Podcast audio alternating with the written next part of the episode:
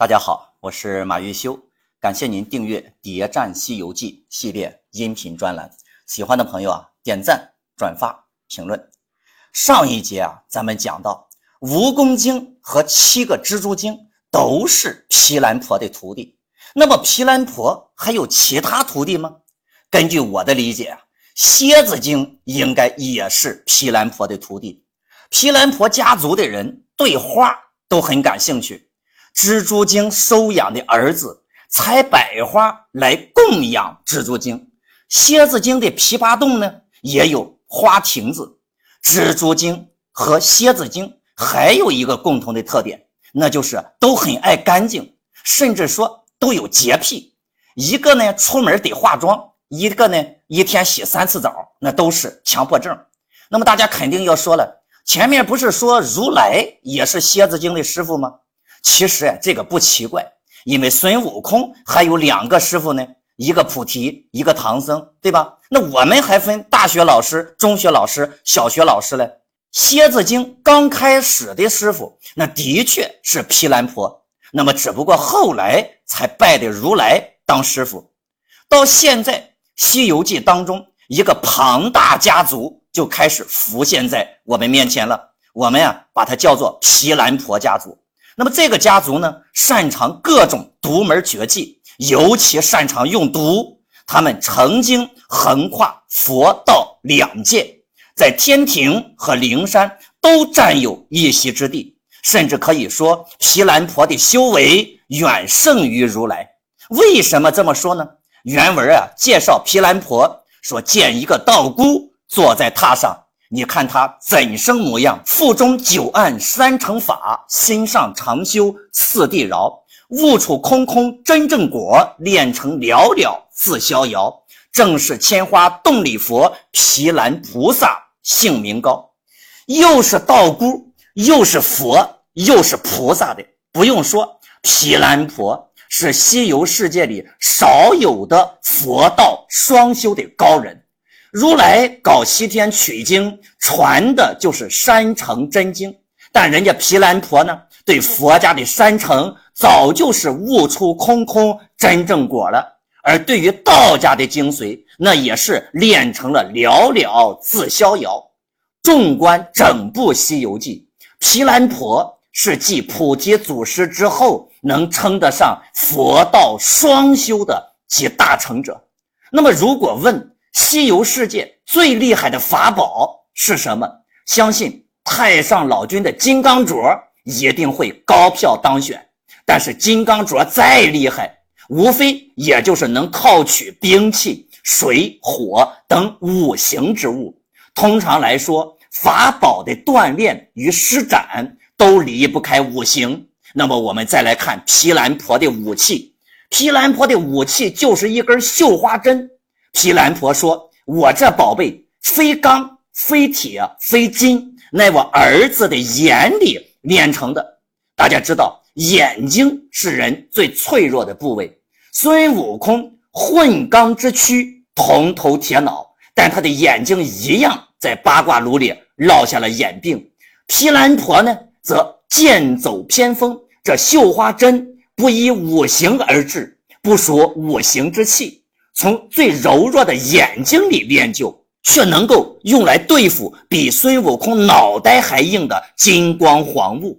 要脱离五行来练就法器，那么修为就必须得超脱五行。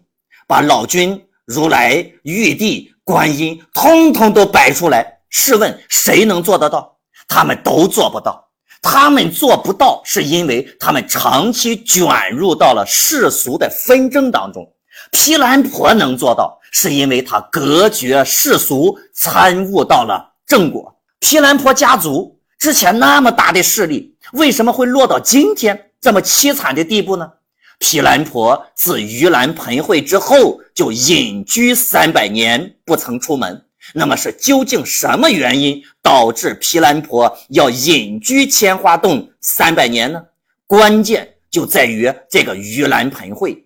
三百年前，盂兰盆会上究竟发生了什么呢？咱们呀，在蝎子精那一回的时候，我曾经说过，如来推了蝎子精一把，蝎子精呢蛰了如来一下，受到灵山的追捕，最后在卯日星官的面前自杀而死。而卯日星官就是毗蓝婆的儿子。当时呢，我曾经给大家留下了一个悬念，就是这个蝎子精为什么要自杀呢？咱们呀，试着把这个因果关系给它串起来，把这个故事啊还原一下。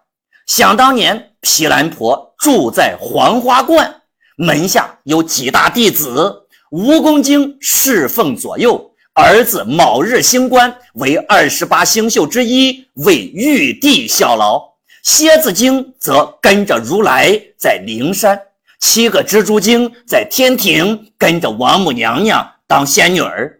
事情的转折就在三百年前的盂兰盆会上，蝎子精蛰了如来，然后呢，金刚到处捉拿蝎子精，灵山一片大乱，蝎子精受伤毁容，毗蓝婆冒着风险救了他的徒弟蝎子精。并且放了他一条生路，毗蓝婆也因此事而隐居。蝎子精投靠了老君，卯日星官是毗蓝婆的儿子。蝎子精自杀就是为了报毗蓝婆的救命之恩。毗蓝婆虽然没有参与任何事件，但是《西游记》所有事件又都和他有着千丝万缕的关系。本想隐退。远离权力的漩涡，可是树欲静而风不止。暴风雨来的时候，怎么可能有风平浪静的港湾呢？想来毗蓝婆能够享受三百年的平静，已经算是不错了。现在想想，孙悟空被压在五行山五百年，何尝不是一件好事呢？这五百年之内的风浪都和他没有任何关系。三百年后，毗蓝婆再一次回到黄花观，蝎子精和蜘蛛精已经死了，只剩下一个蜈蚣精。蜈蚣精也是倒霉，他倒霉就倒霉在他住的地方。他的黄花观本来是毗蓝婆隐居之前的道场，蜈蚣精继承了毗蓝婆的家业。七个蜘蛛精离开天庭到这里来居住。是非常合情，也是合理的。一来，他们一直都在这儿洗澡；二来呢，这里也是他们曾经学艺成长的地方。只是不知道自己的老师去哪儿了。当年热闹的场景不复存在，自己的黄花冠最后也被孙悟空一把大火给烧了个精光。毗蓝婆明明可以吃了他们。却选择收他们为徒，明明可以置身事外，却甘愿隐居三百年。号称入腹即死的毒药，居然有解药。有解药的天下第一奇毒，还能叫天下第一奇毒吗？一颗善心依旧在，无奈世间不肯留。在权力的争夺战中，没有中间路线可以走。即使你可以逃脱，你身边的人能逃脱掉吗？不要说什么事儿都和你无关。在密布的蜘蛛网中间，没有人可以置身事外。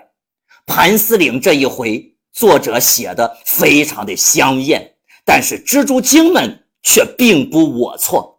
猪八戒那样威逼利诱都没有得逞。反而越发看出来蜘蛛精们的纯洁。到这里，《西游记》里最爱干净的妖精都聚齐了。蝎子精无论什么时候出门都得化妆，蜘蛛精一天洗三回澡。